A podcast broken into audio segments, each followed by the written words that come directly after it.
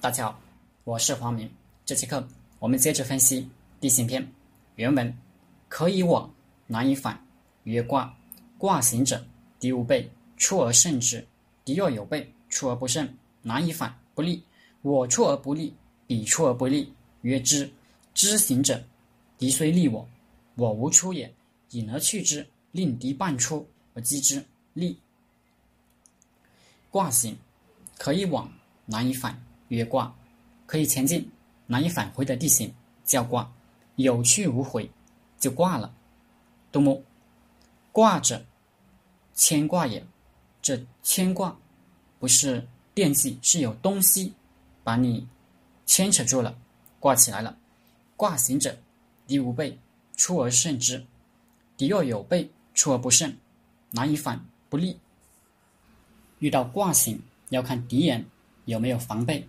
他要没有防备，则出兵突然袭击胜他；他要有防备，我们攻击不能得手，就进退两难。杜牧：卦者，险阻之地，与敌共有，犬牙交错，动有怪者。往攻敌，敌若无备，攻之必胜，则虽与险阻相错，敌人已败，不得复邀，我归之路矣。若往攻敌人，敌人有备，不能胜之，则为敌人守险阻，要我归路，难以防也。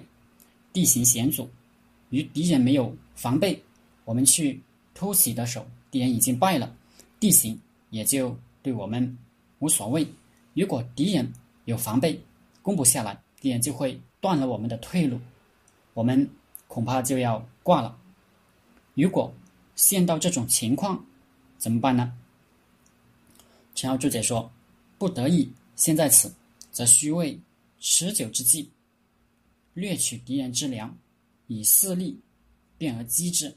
如果不得已，被人断了归路、退路，则须有持久之计，抢夺敌人粮食，等待时机再攻击他。”陈老师这是安慰人，更是害人。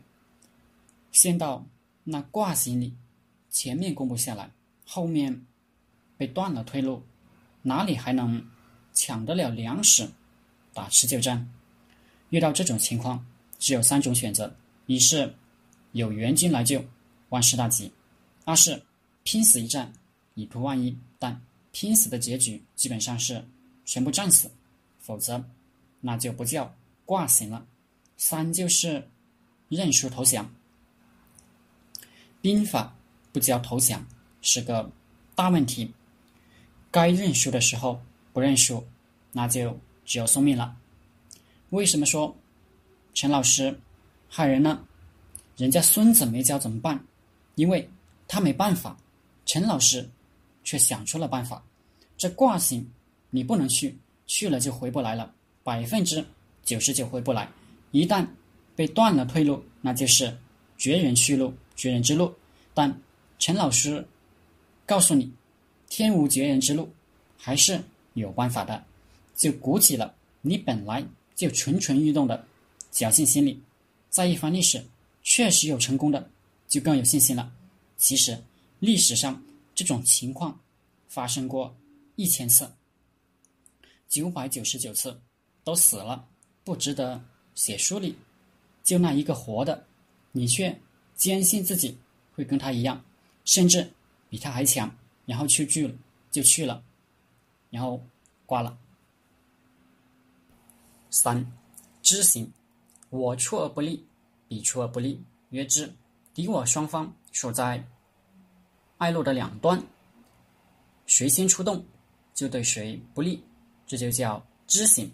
比如两军之间相隔一个峡谷，谁去攻打，都要先经过峡谷。经过峡谷，就容易中对方埋伏，或者两军隔河相峙。谁要进攻，都得渡河，这就给对方半渡而击的机会。所以，谁都不想先进攻。知行者，敌虽利我，我无出也，引而去之，令敌半出而击之，利。遇到这种知行，敌人虽然利诱我。我也不出击，我们因引军离开，让敌人出击，出了一半，我们出伏兵再攻击他。陈浩注解说：若彼此出军，地形不变，敌人又来诱我，我们一定不要追击。我们引军离开，敌人如果不来追，就算了；敌若来追，等他出来一半，即击之。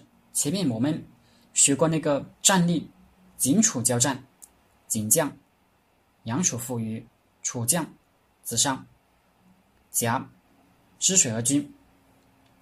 杨楚父想让楚军渡河，半渡而击，于是退军一射。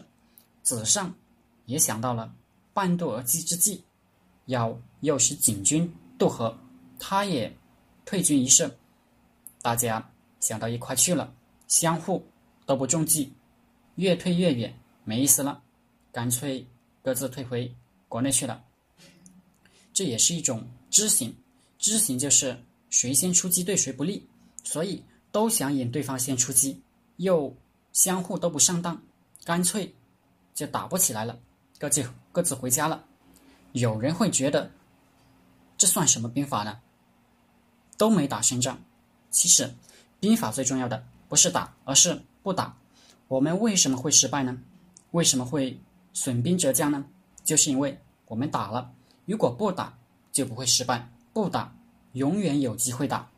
打败了，死了，就什么机会也没有了。所以，孙子讲：先胜后战，赢了再打，没有赢就不要打。可见打的情况是少数，大多数情况下都是选择不打，打。就一战而定。仔细看看那些重大的战例，比如周亚夫平七国之乱，都是不战而等，一战而定。学会等待，学会不打，才是真英雄。从头打到尾，是电影里的英雄。为了电影好看，真英雄都懂得一个最通俗的道理：不作死，就不会死。好了。